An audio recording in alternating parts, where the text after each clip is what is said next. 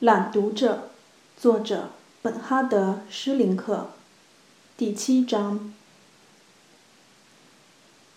汉娜如此固执己见，早已惹火了审判长。他如此心甘情愿地低头就范，又激怒了其他被告。这一点对于他们的辩护，特别是关于汉娜的辩护，都是致命伤。实际上。那个证明材料本来对被告是有利的，幸存者是母女二人，还出版了那本书，这些构成了主要指控的唯一证明材料。如果是一场成功的辩护，原可以在这点上发现很有说服力的疑团：一方面，对在场的被告是否就一定是当时选人的看守提出质疑。而又并不抨击母女两人证明的实质，目击证人的证词在这点上并不精确，也做不到精确。毕竟，当时有一名指挥官，有若干穿军服的人，还有几个女看守，以及一整套层层下达命令和执行命令的上下级体系，也就是一种金字塔形状的阶梯结构。囚犯们只能接触这个阶梯的一部分，所以他们对这一责任体系了解的不可能完全清楚。对于第二项指控，也有类似的情形。既然母女二人是给关在教堂里，那他们就不可能为教堂外边发生的事作证。当然，被告也就不能声明自己不在场，因为住在村子里的目击证人说过。跟他们讲过话，现在还记得他们。但是这些目击者自己也得小心翼翼点儿，免得说错话引火烧身。不然的话，他们既然当时就在现场，那也照样可以指控他们，说他们也是见死不救。还有，既然当时在场的就只有被告这几个女人，那么如果村民们真有心救人的话，难道就制服不了这么几个女人吗？制服她们以后，不可以挺身而出，把教堂大门打开吗？难道他们不是跟被告站在一条线上了吗？难道目击者也和被告一样，受到了部队纪律的管束和挟制吗？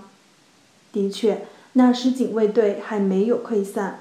不过，应该合理的设想一下，警卫们曾就一批伤兵到野战医院去。虽然只是暂时离开，很快又回来了的。他们毕竟不是处在这些人直接的暴力和命令之下。当其他被告的辩护律师发现这些策略都因为汉娜的心甘情愿而落了空，他们就调转方向，采取一种新的对策，尽量利用汉娜对法庭的顺从态度，把什么事都推到她身上，以便为其他被告开脱罪责。这些辩护律师自如地运用着一种专业上的客观态度，其他被告则以愤怒谴责进行附和。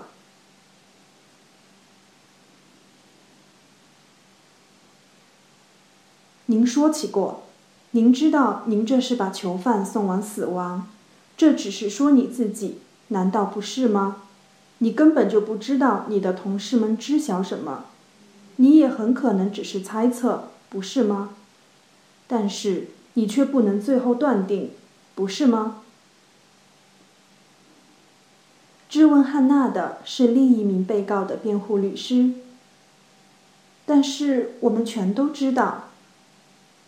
说我们，我们全都等等，比说我我一个人等等要轻松得多，不是吗？您，也就是您一个人。在集中营有受您关照的对象，每次一名都是少女，每隔一段时间就更换一位，不是吗？汉娜疑疑惑惑地说：“我相信不止我一个人有。”你这卑鄙下流的骗子！你的心肝宝贝，它只属于你，是你一个人的。讲话的是另外一名被告。一个粗壮结实的女人，简直是一只咯咯叫唤的肥母鸡。外带一条尖酸刻薄的长舌，看起来十分激动。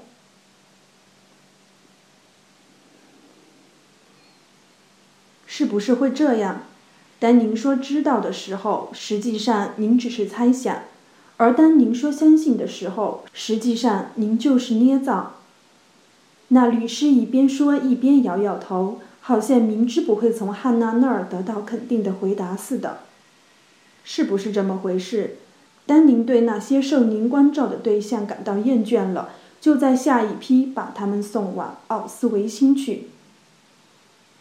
汉娜不做任何解释。这就是您所谓特殊的个人的选择，不是吗？你不想再接触到这点，你想把这点隐藏到人人有份的一些事情背后去，但是……啊！天哪！只听得那位女儿大叫一声，用双手蒙住了脸。原来她也来了，在接受询问后，她在观众席位坐下。我怎么把这事给忘了？审判长问他，是不是对他的证词有什么补充？他来不及等传唤到前面，就站起来了，在就坐的观众席上直接发言。是的，他有心上人，老是在那些年轻、纤弱、细嫩的人当中挑选一个，把他们保护起来，并且不让他们劳动，让他们住得好点，吃得好点，一到晚上就把他们叫去。在他那儿过夜，晚上在他那儿究竟干了些什么？那些姑娘不许讲出来。我们起先想过，他肯定是同他们，后来又把他们送走。看起来先是用他们来找找乐子，后来就对他们厌倦了似的。这时，法庭上所有的人全都凝神屏息地倾听着，想知道真相到底怎样。可是事情完全不是这样的。有一天，其中一名女孩终于讲出来了。原来，她叫那些姑娘过去，根本不是干什么别的事儿，而是让他们给她朗读书本。一个夜晚接着一个夜晚，再接一个夜晚朗读着。这当然要比他们干好得多，比在工地干活一直干到死，更是好到天上去了。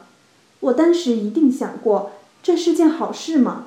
否则我是不会忘得干干净净的。